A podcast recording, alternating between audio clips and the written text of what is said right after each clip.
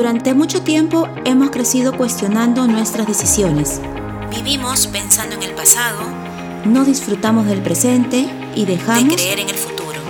De esta forma nace Libre de Culpas, un espacio donde hablaremos de diversos temas emocionales que vivimos día a día. Bienvenidos y bienvenidas. Mi nombre es Meli Rejas y tendré de invitados a maestros, expertos o amigos quienes compartirán sus consejos, tips y recomendaciones para mejorar la relación con nosotros mismos. Libre de culpas.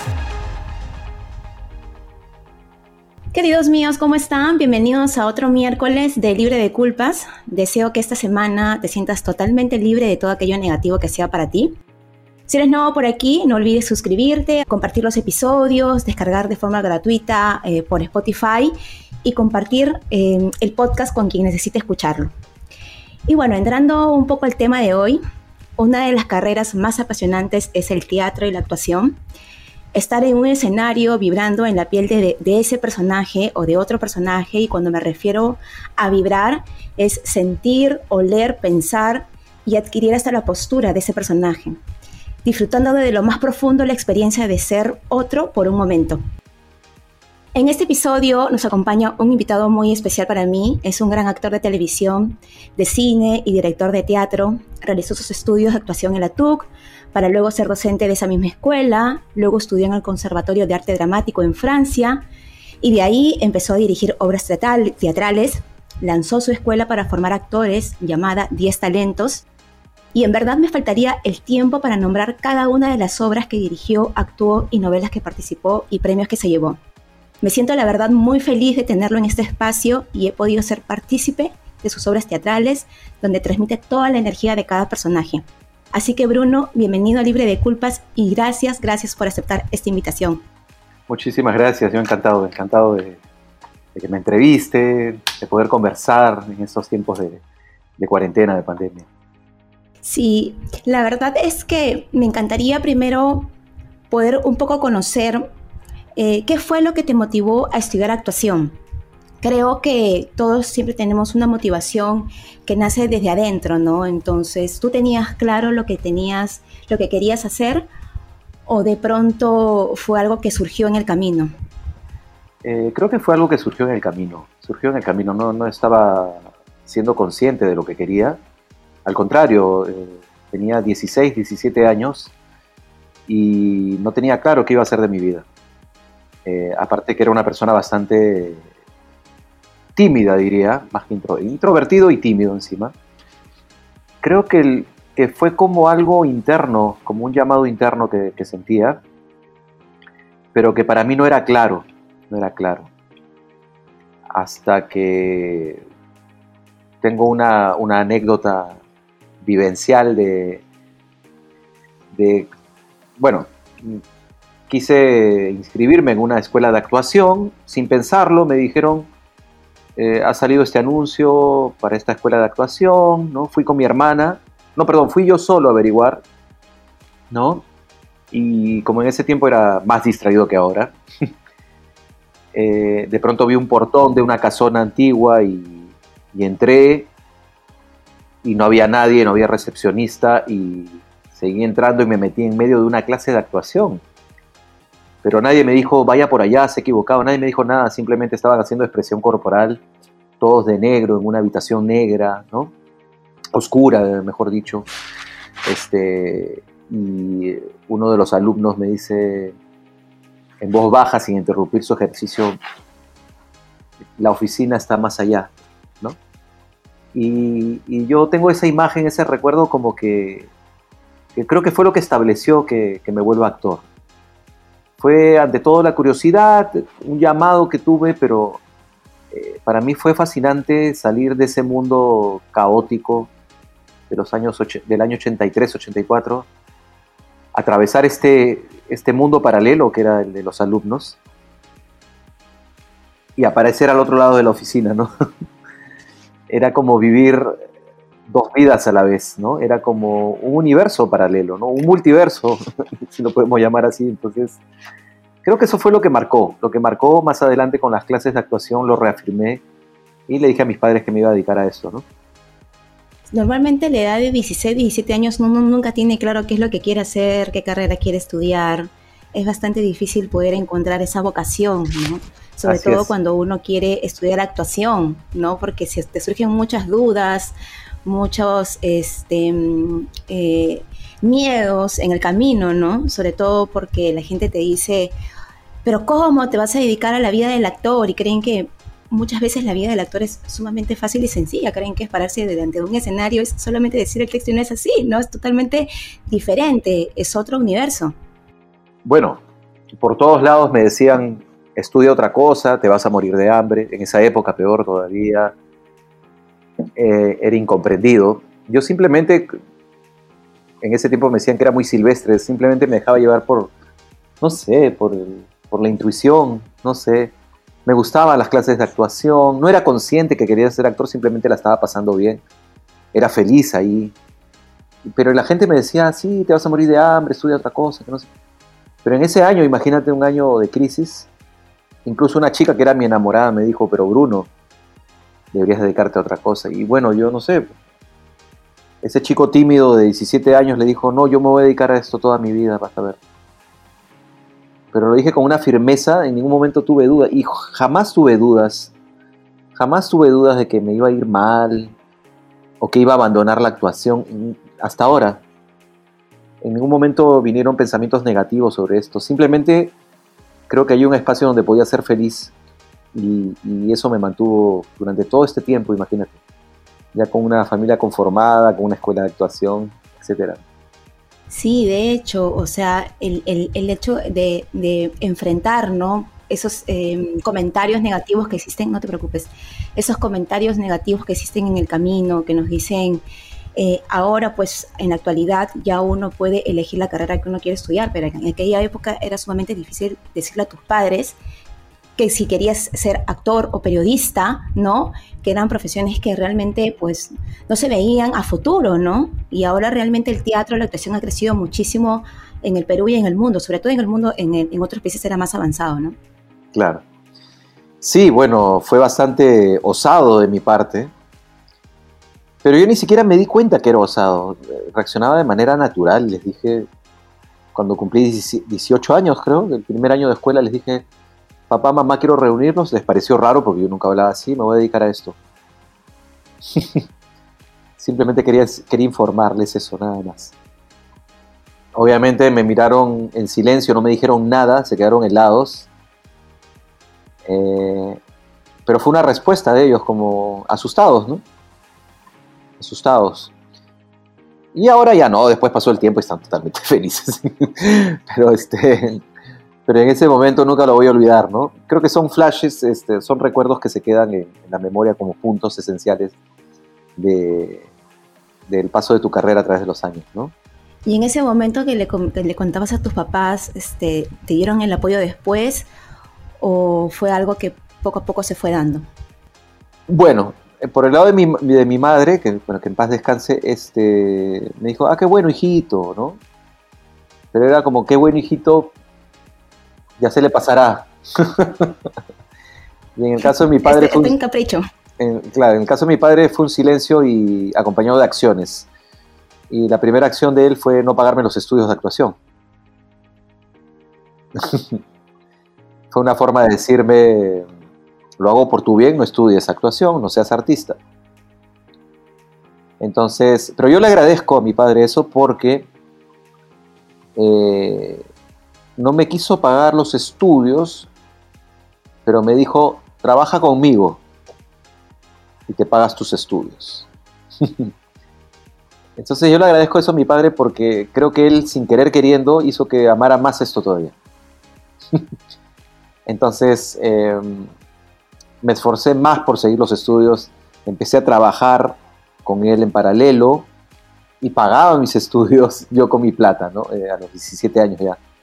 Entonces, eh, al principio me pareció como, qué malo, que no me apoye, etcétera, pero en el fondo, no sé si lo hizo a propósito, no se dio cuenta o le salió el tiro por la culata, pero eh, quizás, quizás, digo, imagino, nunca he conversado de él, de eso al respecto con mi padre, pero quizás lo hizo como para que yo poco a poco me fuera viendo que era difícil, ¿no?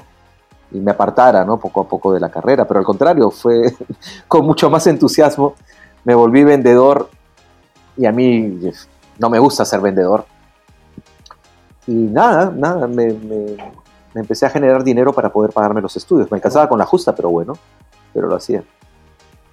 Yo creo que tu papá más bien ha hecho de que tú te vuelvas responsable a esa edad, ¿no? Y veas lo difícil que es de repente pues eh, pagarte los estudios, porque normalmente en esa edad, a veces como bien lo conversamos hace un momento, uno no tiene claro y de repente dice, ya, ok, me lo pago, y de ahí pues en el trayecto dices, no, y sabes que ya lo dejo, ¿no? Y me voy a otro lado, ¿no? Pero en este caso tú tenías claro lo que querías y persistí, estabas este, persistiendo en ese sueño y tu padre te hizo, te dio esa responsabilidad, ese compromiso, ¿no? Con tu carrera, en pagarte los estudios.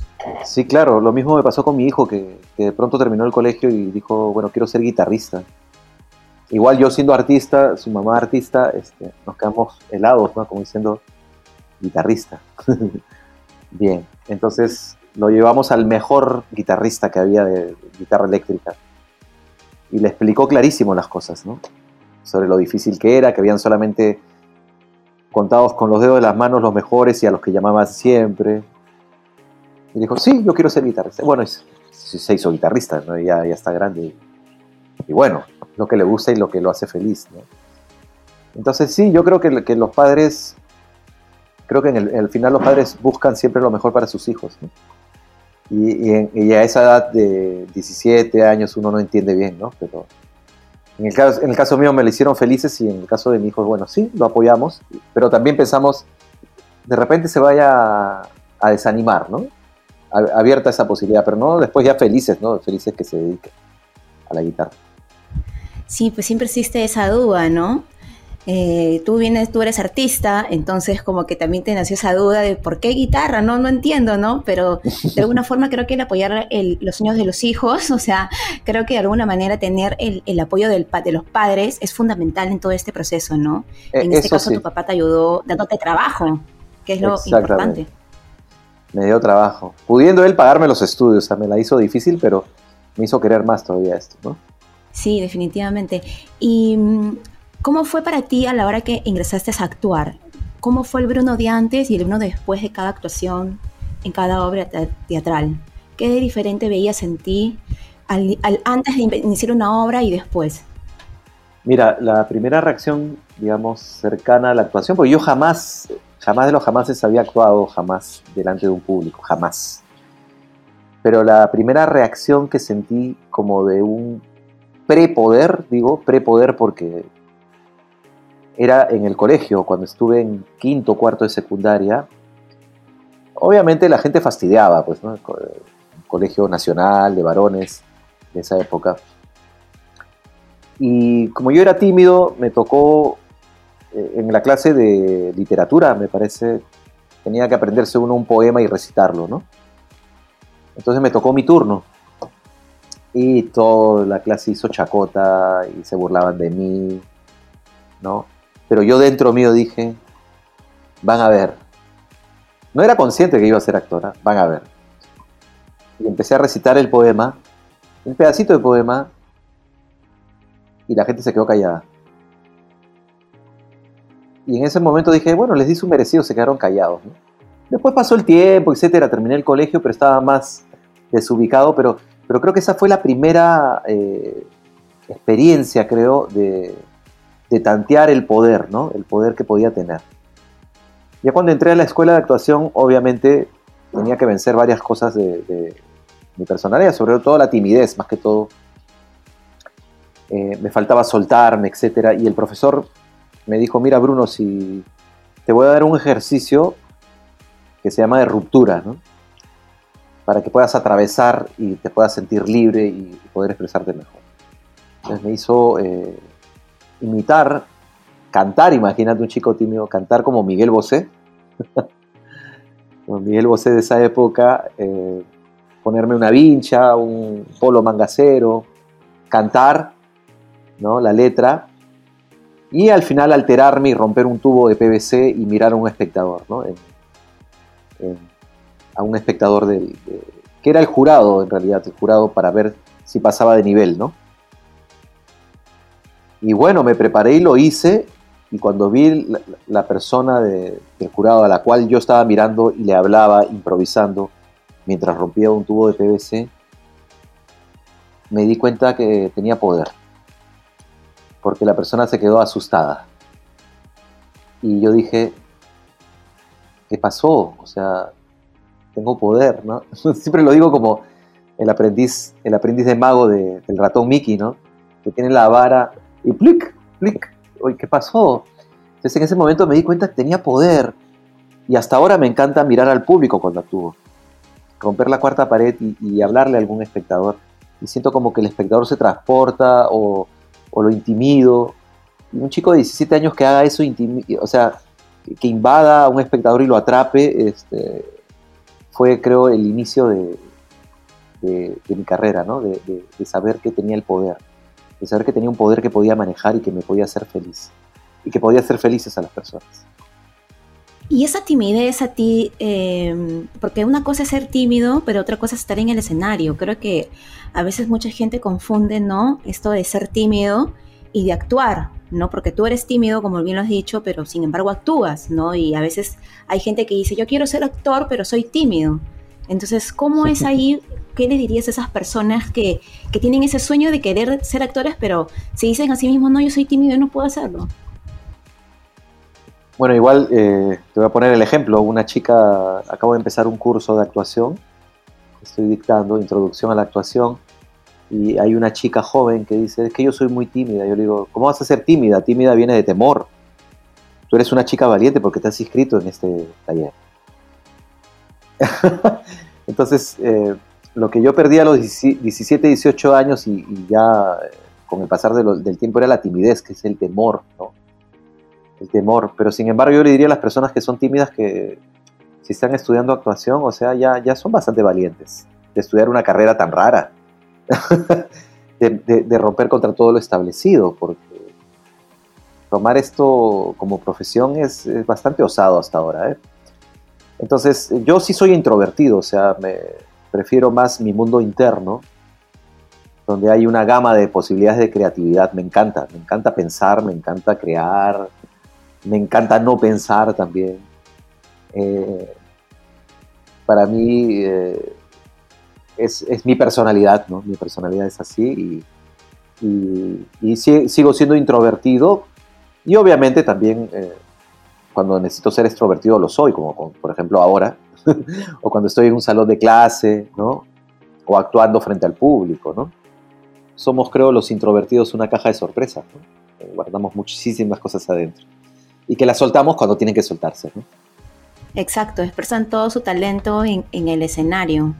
Eso es totalmente cierto, porque eh, cuando me acuerdo cuando te vi cuando te fui a ver a Madre Coraje, Realmente quedé impactada con tu actuación, fue increíble, de verdad que salí, fuimos con un grupo de amigos porque yo también estudié actuación este, en, la tuve una época.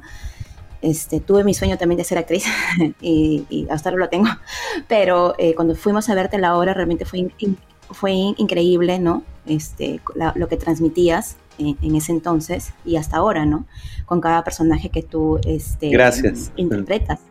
Así que, este, de hecho, la timidez pues no tiene nada que ver con, lo que uno pues puede hacer en, un escenario, ¿no? O en, un estudio de televisión. Sí, al contrario, te abres, ¿no? Eres algo cerradito y ¡bluf! se abre, ¿no? Y luego ¡bluf! otra vez te cierras. Exacto. Es, como que aparece la mariposa o la abeja, ¿no? se abre, ¿no? Se abren tus alas para que te vean y luego te vuelves a meter para seguir creando, ¿no? Entonces, eh, eso es lo bonito de ser introvertido, digamos. Sí, porque las veces que te he visto actuar, o sea, es completamente diferente, ¿no? Entonces, este, me gusta mucho esa diversidad, ¿no? De los personajes que que has interpretado, que has hecho y, que transmite mucho, ¿no? Y, y, y, ahora esta parte del teatro, de lo que concierne a lo que es tu escuela de actuación 10 talentos, ¿qué herramientas utilizan, eh, eh, por ejemplo, para para que las personas eh, que ingresan puedan autoconocerse, ¿no? Porque primero hay que conocerse uno mismo para poder recién interpretar un papel, creo yo, ¿no? Bueno, nosotros, bueno, desde que creamos la Asociación Cultural 10 Talentos, siempre nos dirigimos más al ser humano que, al actor ¿no? o a la actriz. Porque van de la mano. O sea, el teatro es el reflejo de, de la sociedad, del mundo. El teatro ahorita está de cuarentena, igual que todos nosotros, está en pandemia, el teatro se ha detenido, está reflexionando. Y igual el actor, ¿no? El, chico que va a estudiar actuación igual es, eh, tiene que estar ligada la actuación con su vida. No hay manera de desligarlo. Entonces, lo fundamental es que, el autoconocimiento, como bien has dicho, ¿no? Y, una de las estrategias fundamentales es el taller de personalidad, que lo has llevado, ¿no? taller de personalidad eh, que de forma obligatoria, además, los chicos tienen que llevar para, para que se autoconozcan, para que se acepten. Sobre todo los chicos más jóvenes que, como yo, pues a los 17, 18 años no sabes quién eres, que eres extraño, ¿no? Y, y es bonito cuando cuando saben qué tipo de personalidad tienen, cuáles son sus virtudes, sus limitaciones. Y lo utilizamos también para la creación de personajes, porque el autoconocimiento, tú no vas a poder crear pues un personaje si, no conoces un poco de ti, ¿no? Si no conoces un poquito que sea de ti, de las cosas que conoces y de las cosas que desconoces y que para eso está el profesor, ¿no? Para, para poder eh, ir deshojando, ¿no? Ir sacando las capas, ¿no? y encontrar la pepita de, oro, ¿no? Entonces, eh, es básico el autoconocimiento. Yo una de las cosas que trabajo ya en los últimos tiempos con los alumnos es la neurociencia, ¿no? Eh, hay que aplicar ya los, últimos avances, digamos, en neurociencia para, la actuación también, ¿no? Como el caso de las neuronas espejo, ¿no? Para, para que el alumno sepa, sepa por qué surge este, esto que nos gusta tanto de, observar a alguien en el escenario, de escuchar a alguien cantar, por qué, por qué el arte nos atrae, ¿no? Y, es bonito también explicarles a nivel de lo que es el funcionamiento del cerebro y, del cuerpo también para, para que lo acepten. Entonces es maravilloso cuando el alumno sabe, se le abren los ojos y dice, ah, mira, yo pensé que la actuación iba por acá, pero no, va más por acá, ahora ya la entiendo mejor. Porque a veces, a veces cuando uno estudia actuación, pues se puede ir por otro lado, ¿no? Por un, lado un poco más, este, eh, menos sano, lo diría yo, ¿no? Menos sano. Menos sano de autoflagelarte de repente psicológicamente. Y creo que ese no es el camino del arte. El, arte creo que, es una sonrisa, ¿no? Es una alegría, es alegría de, tu profesión y no un, malestar, ¿no? O un, un, sufrimiento. No debería ser eso porque eh, no me imagino a ningún profesional estando triste con, lo que hace, ¿no? o sea, triste, digamos, que tú has aceptado ser, por ejemplo, eh, no sé, abogado y estás triste por haber aceptado, eh, no, le va, ¿no? Entonces, mucho menos un actor, una actriz que, opta por la actuación, pues este, no tomarlo para sufrir, sino para, para realmente ser feliz, ¿no? Sí, el taller que dictó Roxana se llama, ¿no? Este, Roxana Ha sido muy, muy bonito, ¿no? Por, Roxana, sí, es una capa. Una capa porque cada vez que decía algo, yo decía, yo soy ella, yo soy así, no puedo creerlo. y, realmente me, yo, siempre seguí, bueno, yo desde el año pasado en pandemia que lancé este podcast para ayudar a las personas en el autoconocimiento, en el crecimiento personal y en hablar de diversos temas. Y desde ese momento empezó mi camino al autoconocimiento y todo eso, y siempre me gusta participar en ese tipo de talleres, ¿no? Entonces cuando llegué a donde Roxana, este, me di cuenta de algunos aspectos en mí que de alguna forma, pues, yo siempre los veía como que algo negativo, ¿no? Y como bien lo dijo Roxana, pues es algo que es en ti no está mal, ¿no? Eh, hay, que, hay que aceptarnos con esos em, defectos o con esas cosas que nosotros tenemos porque nos hacen diferentes, pero aún así podemos transformarlo en algo positivo, ¿no? Y, me gustó mucho porque eh, la mayoría de gente que también participó en el taller eran jóvenes de 16, 17 años, ¿no? Y creo que era, yo era la única mayor, yo era la única mayor ahí, pero, pero me di cuenta que los chicos estaban súper contentos con ese taller, ¿no? Porque se daban cuenta y sobre todo en esa edad es bien difícil, ¿no? Porque es la edad donde más te rechazas, es la edad donde más eh, crees que todo lo que dices o hablas está mal. Eh, y, siempre te autocriticas, ¿no? Y también te critican. Entonces, se les vio contentos, súper activos. Y yo creo que ese taller pues les ayuda muchísimo a poder desarrollarse, ¿no? Es fundamental, ¿no? Este taller que tú, que tú has brindado en, en, el que yo llevé, ¿no? Sí, como te digo, es, fundamental, sobre todo porque nos gusta que la, escuela vaya dirigida a eso, ¿no? al autoconocimiento más que nada, y a la libertad del artista eh, dentro de un ambiente propicio, ¿no? Yo, yo, no creo en ese arte, digamos, este, dictatorial, donde el profesor se cree que sabe todo y que el alumno tiene que repetir eh, soy bastante libre, digamos, en, lo que es la enseñanza, al igual que el, resto de profesores, ¿no? De, que, salga de forma fluida la enseñanza, que no sea una cosa impuesta, ¿no? También hay muchos alumnos que vienen tensos y quieren que, incluso, o sea, me dice, profesor, disculpe, este, no he podido presentar tal tarea, como que, y le digo, cálmate, tranquilo, para eso estamos, para conversar, ¿no? O sea, ¿qué pasó? O sea, explícalo, ¿no? No pasa nada, ¿no? en pandemia sobre todo. Entonces como que nos quedamos con el mundo anterior, ¿no? Antes de pandemia, ¿no? Entonces la imagen del profesor eh, estricto y castigador, ¿no? Eh, no tiene nada que ver con, la, con el arte, no debería de ser así, ¿no? Lamentablemente eh, todavía quedan rezagos de ese tipo de enseñanzas que es contraproducente para el artista, ¿no? Entonces nosotros lo que tratamos de, brindar es todo lo contrario, que es, que es la libertad, obviamente con, con compromiso, también hay que llamar la atención de vez en cuando, pero sobre todo la libertad de crear, porque el artista eh, tiene, que tiene, que estar en, una atmósfera, en un ambiente propicio para poder crear. Es imposible que pueda crear en un mundo tenso. Es terrible, es terrible. Sí, exacto. La creatividad nace cuando estás en un ambiente eh, con energía bonita, con energía positiva, cuando todos están pues llevando, ayudándose unos a otros, apoyándose, ¿no? Porque de hecho, eh, si el, profesor está ahí, pues como tú bien lo dijiste, dictatorial, entonces como que se estresan y la creatividad no nace y realmente el artista no se puede desarrollar como se debería de, desarrollar en ese momento, ¿no? Y con todo esto de la pandemia, ¿cómo estás haciendo para que el impacto eh, sea igual tanto presencial como en las redes? ¿Ha habido algún cambio ahí? ¿O cómo crees que has podido... Este... Yo agradezco, o sea, en el sentido positivo, eh, le agradezco al público, a la gente, que desde que se inició la pandemia el año pasado, en marzo, nos llamaban por la escuela de actuación. Nosotros no podíamos entender qué pasaba con la gente, o sea, no se dan cuenta que estamos en cuarentena, que estamos en pandemia, y eh, insistieron hasta el mes de agosto, en la cual recién decidimos abrir un primer curso de, actuación. ¿no? Y hace dos meses que hemos empezado con la escuela, la escuela de actuación ya virtual, gracias a la gente, al público que nos ha seguido y que querían empezar sus estudios actorales de manera virtual, ¿no? Por más que les explicamos, mira, esto no tiene tiempo, ¿no? por más que hayan llegado las vacunas, por ahí el gobierno creo que está soltando que, en abril se van a abrir los espacios, pero yo creo que lo mejor es vivir el presente y no, proyectarnos porque no sabemos qué va a pasar.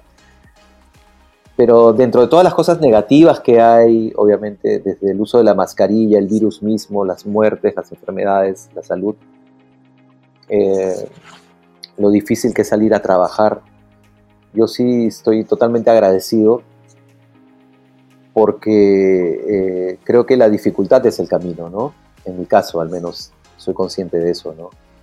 Eh, esta pandemia me ha permitido estar más tiempo en casa, eh, conocer los problemas que habían dentro de casa, con mi esposa, con mis hijos, este, meditar sobre, sobre, mi vida. Ha habido un gran cambio en mí también.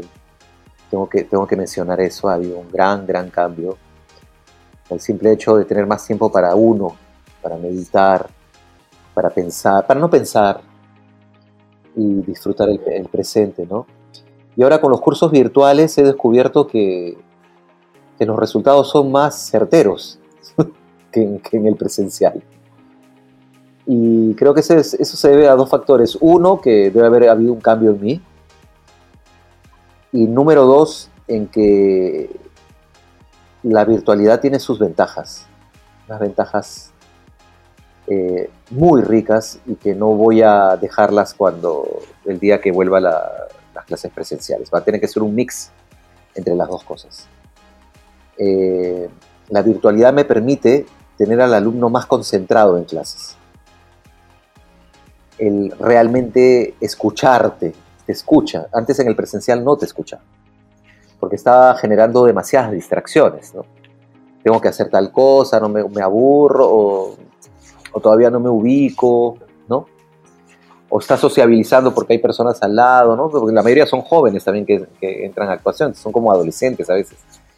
Entonces, eh, creo que el hecho de estar al frente de un aparato que tiene una cámara y conversar con el profesor, sabiendo que estás en pandemia, donde las cosas ya no son que, ay, papito me va a pagar la escuela de actuación, ¿no? Es, papito te está pagando la, la escuela de actuación, pero cuesta. Estamos en crisis, estamos en momentos difíciles. Entonces, ya el alumno se concentra, se concentra en la clase y aporta muchísimo. Y eh, la virtualidad también me ha dado el paso a empezar por cuestiones teóricas primero, como ir mostrando el camino que se va a avanzar para luego entrar a lo práctico. Eh, obviamente el gran reto es toda la parte práctica de la actuación. Los, chicos con sus cámaras, hay que hacer expresión corporal, luego viene la creación de personajes, etcétera, etcétera. Pero bueno, es un reto y en medio de la dificultad, pues uno se vuelve creativo. Y, surgen cosas, creo, magníficas, geniales, ¿no? De, la propia dificultad. Entonces yo estoy muy agradecido con, la dificultad, con la hermana dificultad que, que, hace que uno crezca como ser humano y que se vuelva cada vez más creativo, ¿no? Y, eh, creo que esa es una de las grandes virtudes del ser humano. Ahorita tú, yo y, todos los que estamos acá viviendo esta pandemia eh, nos hemos tenido que volver creativos para seguir adelante y, creo que esa es una gran virtud humana que no debemos perder nunca y que no debemos olvidar tampoco. Sí, eh, yo me quedo con lo que me has dicho eh, y me resuena muchísimo el cambio que has tenido en la pandemia, porque creo que la pandemia nos ha como que empujado de alguna manera, ¿no? A reencontrarnos con nosotros mismos, ¿no? A escucharnos, a parar por un momento, porque siempre estamos en el día al día tan ansiosos por querer hacer una cosa y terminar con la otra y empezar con otra y no nos damos cuenta que nunca paramos, ¿no? Y la pandemia de alguna forma nos encerró y nos dijo, bueno, ahora tómate tu descanso y ahora conócete. Y eso es lo que yo realmente también sentí en esta pandemia, ¿no? Empecé a meditar, empecé a, buscar otras prácticas que me ayudaron mucho. Sí, yo, yo también. Y una de las cosas que pasan en todas las pandemias todas las pestes y epidemias que han habido a lo largo de la historia de la humanidad es que saca lo mejor de ti o lo peor de ti, ¿no? Creo que esta pandemia también este, lo vemos, por ejemplo, en nuestra política, ¿no? Donde ya se caen las máscaras, ¿no? Ya no te queda otra, ya porque estamos en crisis. Todos estamos en el mismo saco y, es como el Titanic. Yo siempre pongo el ejemplo de, de la película Titanic, ¿no? Que el barco vendría a ser el mundo y dentro de ese barco están todas las clases sociales, estamos todos nosotros, ¿no? Incluso los artistas, ¿no? El artista, justo cuando se está hundiendo el Titanic, no sé si te acuerdas de, esa parte, donde se ponen a tocar, hacer música y ya ni siquiera es por unas monedas, sino, sino por el simple hecho del arte, ¿no? Que los mantiene alegres en medio de la tragedia, ¿no? Y, y esa película, por ejemplo, más allá de ser una película comercial, entre comillas, tiene todo un, mensaje social, ¿no?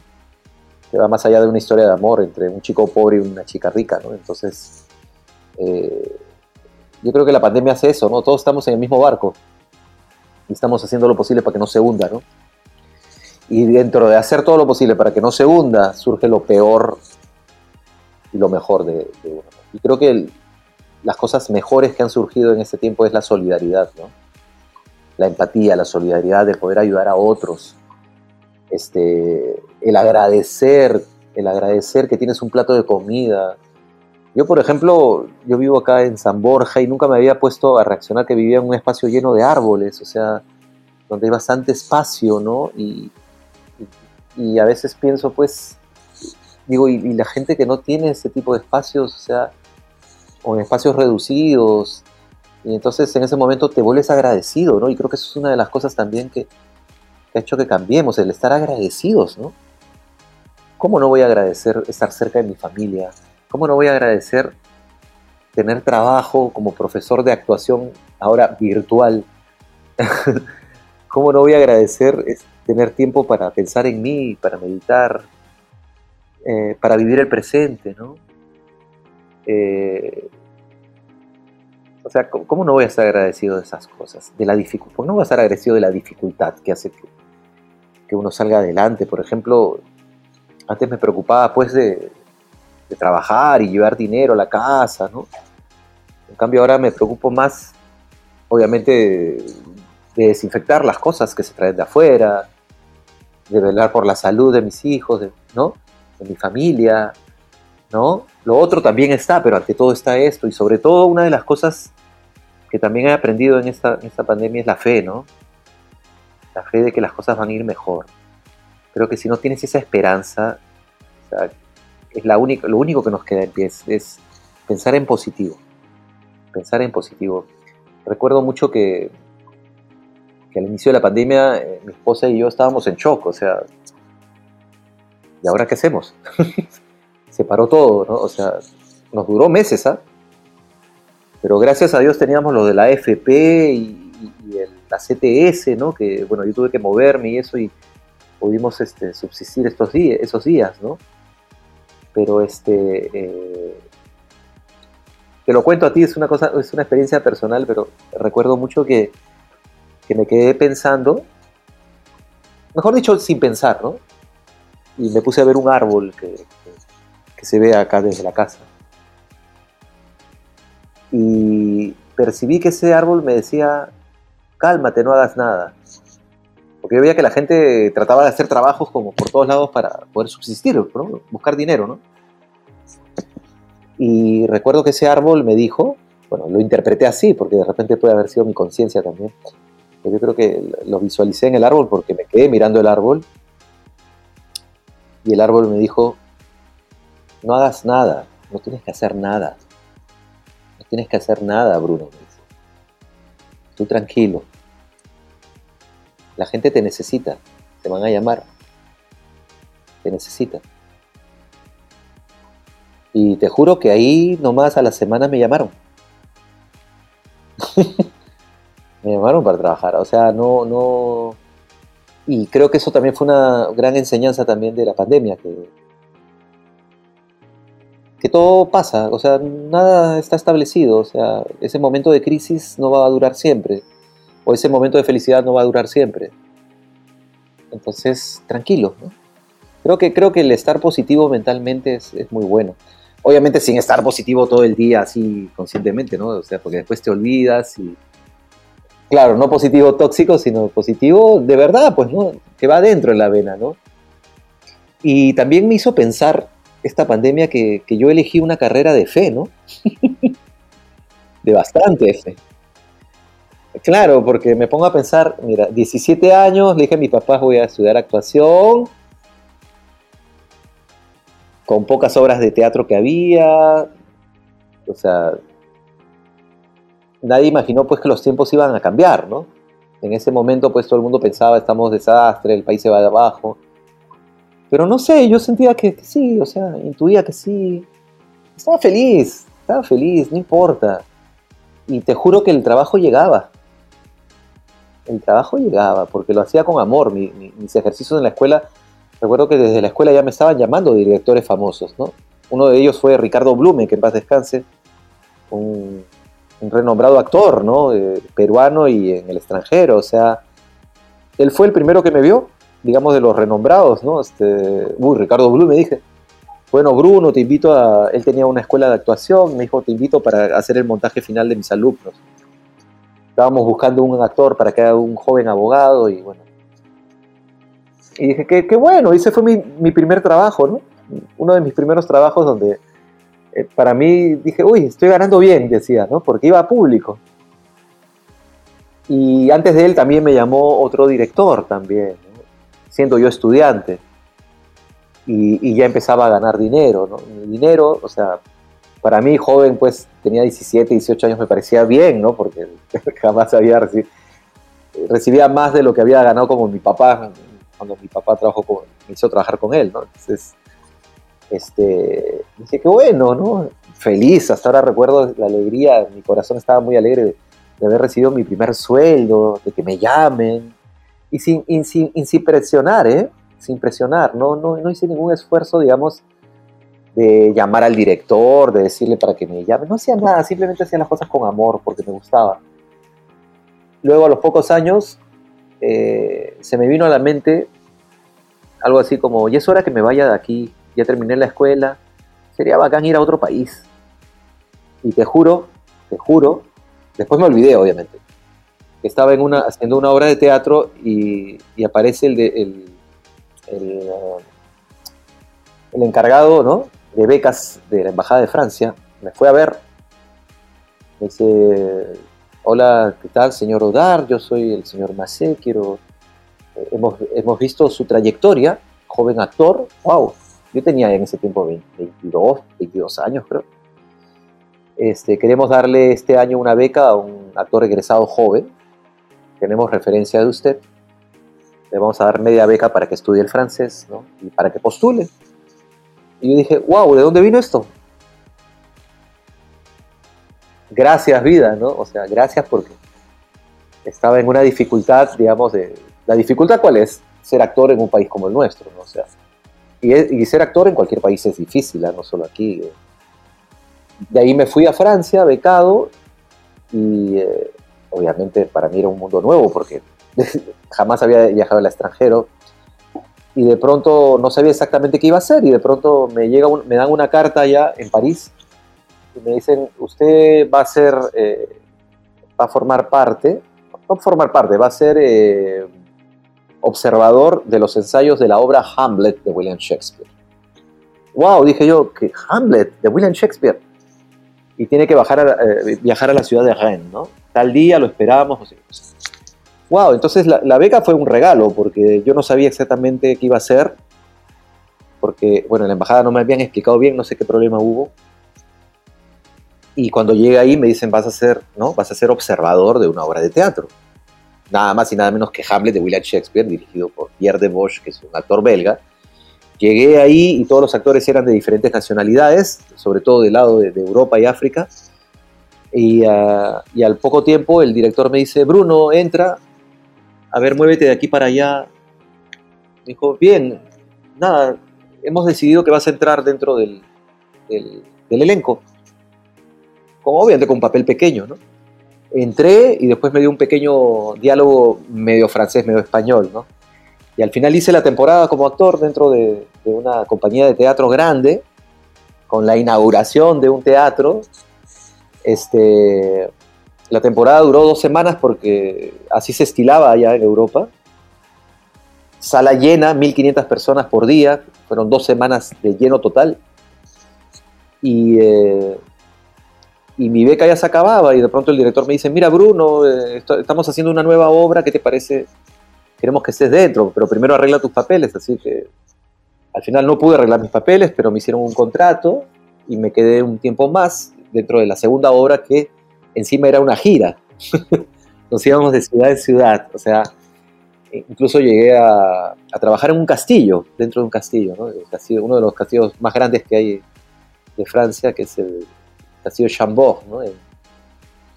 Y, ¿cómo no voy a estar agradecido de todo esto? Ya después tuve que regresar, obviamente. Eh, en ese tiempo el país estaba hecho un desastre todo el mundo me decía quédate, pero si me quedaba era de ilegal, ¿no? Y la pensé bien y dije, no, voy a regresar a mi país. ¿no? ya regresando aquí al país, empecé con el teatro, este, luego las telenovelas, ¿no? Y cada vez más trabajo. Ya después conocí a mi esposa, nos casamos, hicimos la escuela de actuación, tuvimos una familia, bueno, hasta aquí. Haciendo un montón de personajes en el camino, ¿no? Este, dirigiendo, etc. Es que yo creo que, mira, yo creo que cuando las cosas se hacen, cuando uno es feliz, creo que irradia felicidad, ¿no? Y, creo que la felicidad hace que vea las cosas positivo. De repente, de repente no puedes estar feliz todo el día, sonriente, pero, pero tienes en tu corazón esa esperanza, esa luz de alegría, ¿no? Esa calma. Eh, esa calma que, no sé, no sé, me, ha acompañado toda la vida, ¿no? Incluso en la pandemia me vino eso de cálmate, ¿no? Y, sobre todo la pasión, ¿no? Por la que tú este, tienes por el teatro, por la actuación, ¿no? Creo que eso ha llamado a, que tú, pues prácticamente eh, llames a todas esas oportunidades que, te han surgido en el camino. Uno, uno es actor no porque ha estudiado, sino porque el público te actor. Es el público el que te actor. Yo puedo haber estudiado en la mejor escuela de actuación del mundo, pero si, si no tengo esa experiencia de actor, espectador, jamás voy a ser actor. Entonces en eso sí yo estoy muy agradecido al público, ¿no? Porque el público llega a amarte, a quererte. Y eso hace, eso hace que tengas trabajo. Entonces, eh, mira, yo desde la escuela de actuación... Qué bonito reconocimiento con el público. Sí, eso yo le digo a mis alumnos también. Ustedes no crean que, esta carrera se maneja por cartones, mira dónde he estudiado. No, acá es... Esta carrera es el, es el encuentro del público contigo. No hay otra. No hay otra. Él es, el, él es el, el, que te va a hacer actor, el que, te va, el que va a definir si continúas en esta carrera o no. Entonces yo siempre le digo a los chicos, ya se ganaron un espectador. Mañana serán dos, tres, diez millones, no sé. ¿No? Eh, cuando uno ve las películas, por ejemplo, ya tiene su actor favorito, porque la gente lo quiere a nivel mundial. Eh, y yo en estos 37 años de carrera que tengo, bueno, he ido ganando espectadores. Y los directores que te llaman y tus compañeros de, escena también son espectadores. Entonces, eh, eso le agradezco también a la, actuación, que no es, no es simplemente pararse, hacer reír, hacer llorar, que, no es fácil tampoco porque estás haciendo un servicio muy grande al espectador. ¿eh? El, teatro está hecho para hacer catarsis en el espectador para hacerlo reír o llorar, así como las máscaras griegas, obviamente. Y esa catarsis hace que tú rompas, que tú eh, eh, ¿no? Purgues esas cosas que tienes encerradas, que llores cuando no puedes llorar, que rías cuando no puedes llorar. Yo siempre le digo a mis alumnos, ¿quién no escucha una música romántica cuando ha tenido un desliz amoroso? Y te pones triste, porque necesitas compañía. Entonces, el ser, el, ser actor, el ser actriz, el ser artista es más allá de simplemente un entretenedor eh, para matar el tiempo. Es, es, alguien que te acompaña, que te acompaña espiritualmente. Y eh, lamentablemente, pues, eh, no se le hace buena fama al, arte, ¿no? Y como te dije al principio de la entrevista, cuando hay pandemias, surge lo mejor y lo peor, ¿no? Y creo que esta pandemia también es una radiografía de cómo estamos por dentro, ¿eh? eh en salud, en política y en arte, en cultura. Es una radiografía, eh, es lamentable, Susana Vaca, que la vez pasada le escribió una carta al presidente diciéndole para los artistas y la gente cómo reaccionó de manera tan errónea, ¿no? Y eso me hizo pensar, ¿cuántos estarán pensando lo mismo de mí, no? ¿Qué va a necesitar un actor? Pues, si eso le sobra plata. Ay, pero por favor, no es algo que se necesite. ¿Cómo no va a ser necesario un artista en estos tiempos? ¿Cómo no va a ser necesario un libro, una música, una serie, una película, una canción? ¿A cuántas personas estos, los, colegas músicos alegran cuando salen? Escucha, uy, qué bonito está sonando, te, saca, te saca y te alegra el corazón. Entonces, eh, pero bueno, eh, es, es, una profesión rara, ¿no? Y yo creo que gracias también a eso, gracias a esa dificultad, porque hace que uno sea más, que su ego se vaya por los suelos, ¿no? y que simplemente sirvas al espectador y no importa, tú ya cumpliste dando amor. Y lo bueno es que te retribuyen dándote amor. Y creo que ese amor que, te devuelve la gente te lo da en prosperidad, ¿no? en bienestar. Yo a veces digo también, pucha, ¿cuántos años tenemos con, la escuela de actuación? Pero no solo les enseñamos a actuar a los chicos, les estamos dando amor también. Porque eh, enseñar a actuar no es simplemente una cosa que se puede enseñar, ¿no? Es entrar en la psiquis del, alumno, entrar en, en, la profundidad del alumno. ¿Cuántos chicos vienen con falta de autoestima, Yo siempre recuerdo a una chica que, linda la chica, y tenía una autoestima bajísima, siempre paraba media jorobada. Y yo le insistía y le daba papeles para que se suelte, ¿no? Recuerdo que una vez le di un papel de, recuerdo de Salomé, para que pudiera bailar, ¿no? Y cuando terminó la escuela, eh, había superado cosas, pero no era suficiente. Entonces, siempre cuando los chicos terminan la escuela, les recomendamos por dónde seguir. Entonces yo le dije, mira, tú deberías de, estudiar danza, danza para que te sueltes, para que, para que tengas, este, para que te aceptes, ¿no? Para que tengas una mejor autoestima. De pronto pasaron los años y, esta chica, Dana Murillo además se llama, tenemos muchísimo cariño, vive en Argentina y fue a hacer una especialización en danza eh, y ahora hace una danza curativa y está cada vez más involucrada con todo lo que es el trabajo del cuerpo. Entonces, este, entonces eh, uno, uno, uno, ve en el alumno qué es lo que necesita y eh, se lo da a través de un personaje, de retos. Y en eso también estoy agradecido con mis maestros que me hicieron retarme para poder yo también romper ese bloqueo que tenía. Entonces yo también hago eso con mis alumnos, o sea, los ayudo, no tanto por el lado de que para que cree el personaje y esas cosas, no, sino para que salga de él, ¿no? Salir de, ese es, estamos encerrados adentro y no salimos, y cuando salimos es maravilloso, entonces...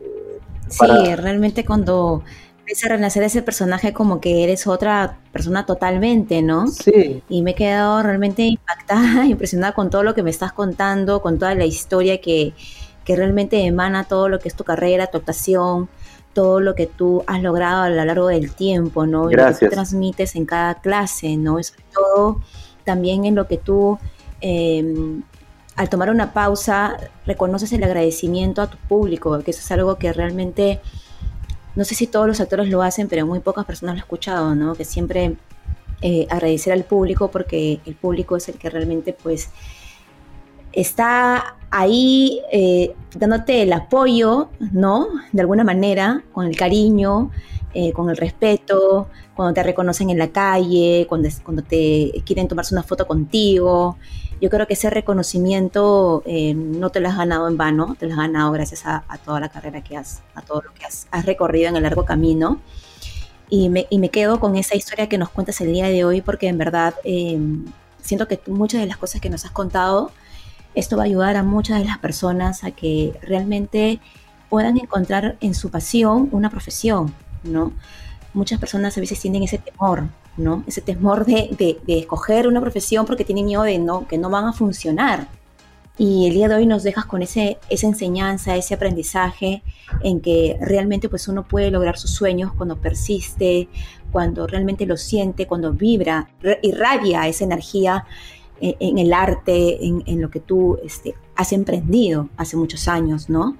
Y, de hecho me siento muy contenta de, tenerte aquí. Gracias. De que estés aquí, que seas parte de Libre de Culpas, porque cuando yo em, ingresé a este taller de personalidad, eh, me di cuenta de la forma como ustedes se preocupaban de que el alumno pues se conozca más a profundidad y que me pareció algo súper mágico e importante, ¿no? Porque normalmente a veces vemos que de frente te enseñan a, llorar o a reír dentro de un escenario y no es así, ¿no? Primero creo que es paso a paso y eso es algo que estás tú manejándolo muy bien en, tu escuela y lo cual te felicito.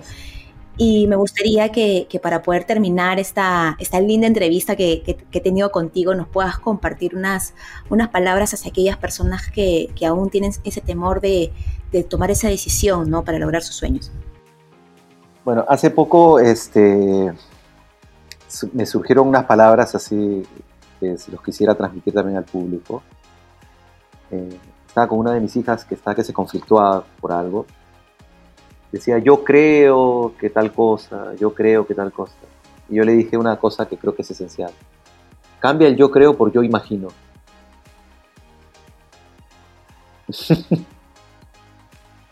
y es verdad, o sea, y mi hija dijo, es verdad, o sea, nos la pasamos más tiempo imaginando, ¿no? Imaginando que la mente nos, juega una mala pasada también, ¿no? Esa imaginación ya, ya le damos certeza y no, es pura imaginación, ¿no? Este, entonces yo le diría al público eso, ¿no? Cambiar su palabra de yo creo, yo siento que mañana no me va a ir bien, yo siento, cámbiala. Yo imagino que mañana no me va a ir bien. Estás imaginando, y es verdad, porque estás imaginando. Nadie sabe qué va a pasar. Si tú sabes qué va a pasar, o eres un adivino, así ya súper brujo, no sé, o tienes una imaginación terrible, pero la mente es, le encanta la imaginación, le, encanta hacer películas, y sobre todo dramas. a nuestra mente le encantan los dramas. Entonces, no sé, eh, por ejemplo. películas. Por eso que los noticieros tienen auge, ¿no? Porque alimentan esa imaginación del público negativa. Y lamentablemente, pues nuestro, nuestra mente procesa más lo negativo. Y ganan dinero por eso, ¿no? Entonces te meten todo el tiempo miedo y la gente ah, ah, ah, y se vuelven miedosos y después se enferman, ¿no? Entonces, este, decir eso, ¿no? Hoy día, no sé, la pandemia ha surgido, no sé qué cosa. Ay, yo siento que sí, de repente me he contagiado y no sé qué. Espérate, estás imaginando. Estás imaginando. Primero piensa si, es imaginación o es certeza. Yo le diría eso al público, o sea, deténganse un ratito un ratito y pónganse a pensar, ¿qué tanto de imaginación tiene lo que estás diciendo? ¿O qué tanto es de certeza, de verdad? O sea, certeza es, no sé, se me rompió ese vaso. Pero imaginar es, se me va a romper el vaso. Siento que se me va a romper, ¡pum! se te rompe. Ya ves, yo sentía que se iba a romper. Ya, pues ahí está. Estás pensando, estás imaginando que se va a romper, te estás concentrando que se va a romper, se rompe. Entonces, eh, Sí, a veces nosotros pensamos cosas que, que, nosotros mismos llamamos, ¿no? Para que eso mismo suceda. Imaginamos. Y nuestra mente se cree eso y prácticamente sucede lo que pensamos, ¿no? Lo que, lo que, lo que nosotros mismos llamamos, ¿no? Y, no debería ser así porque nuestra mente nos hace creer historias que realmente no están, no son ciertas. Simplemente hay que través, también saber aprender a gestionar las emociones, a gestionar los pensamientos y a darle lugar a lo que se, realmente se tiene que dar lugar, ¿no? No a los pensamientos negativos. Para ya para terminar con esto de la imaginación, no quiero que la imaginación sea como algo negativo, ya para terminar, sino que la imaginación nos hace hacer cosas grandiosas, ¿no? Por ejemplo, la imaginación nos ha permitido tener un lenguaje, nos ha permitido inventar los diálogos, digamos, la internet, el poder viajar, ¿no? el, poder eh, educarnos, ¿no? Hay cosas maravillosas, pero todo eso ha surgido de la propia imaginación del hombre. Entonces, este, ese es el lado bueno. Y el otro, el lado, el lado negativo, pues es todo lo negativo que hay, ¿no? La imaginación que la hace realidad para hacer daño, ¿no? Digamos, las guerras, la corrupción, donde ya son las cosas planificadas para el mal, ¿no? Entonces, eh, en ese sentido, la imaginación es buena cuando pensamos para cosas buenas. Pero a veces nuestra mente, como tú bien dices, nos, nos causa también, desgraciadamente, lamentablemente siempre es así, imaginar más cosas malas que cosas buenas. Nada más eso. Sí, por eso es importante autoconocerse, autoconocerse y conectar con uno mismo como tú bien lo haces a través de la meditación. Muchas gracias Bruno por este tiempo aquí con Libre de Culpas. Y bueno, yo no sé si preguntarte dónde te pueden contactar porque ya todo el mundo te conoce, así que, pero de todas maneras, dale eh, y, cuéntanos dónde está tu escuela, a qué teléfono pueden llamar, a qué correo. Bueno, la escuela está en el aire ahorita, está volando por los aires porque es virtual. Este, nos pueden contactar en Asociación Cultural 10 Talentos, estamos en Instagram, estamos en Facebook, 10 Talentos con letras. Y bueno, yo también estoy como bruno.dar en Instagram en el Facebook busquen el fanpage Bruno Dar. Eh, creo que ahora es más fácil encontrar y comunicarse con, con cualquiera, ¿no? con todos. Esa es una de las, de las cosas positivas del, Internet, de la virtualidad. Así es, Bruno. Así que ya saben, si se quieren matricular en un taller de teatro, la carrera de actuación, aquí con Bruno Dar, que realmente pues em, apoya mucho todo lo que es primero el autoconocimiento, que es muy importante para todo este proceso del artista. Así que muchísimas gracias Bruno por estar aquí nuevamente y nos vemos en una próxima oportunidad. Muchísimas gracias. Un abrazo. Gracias.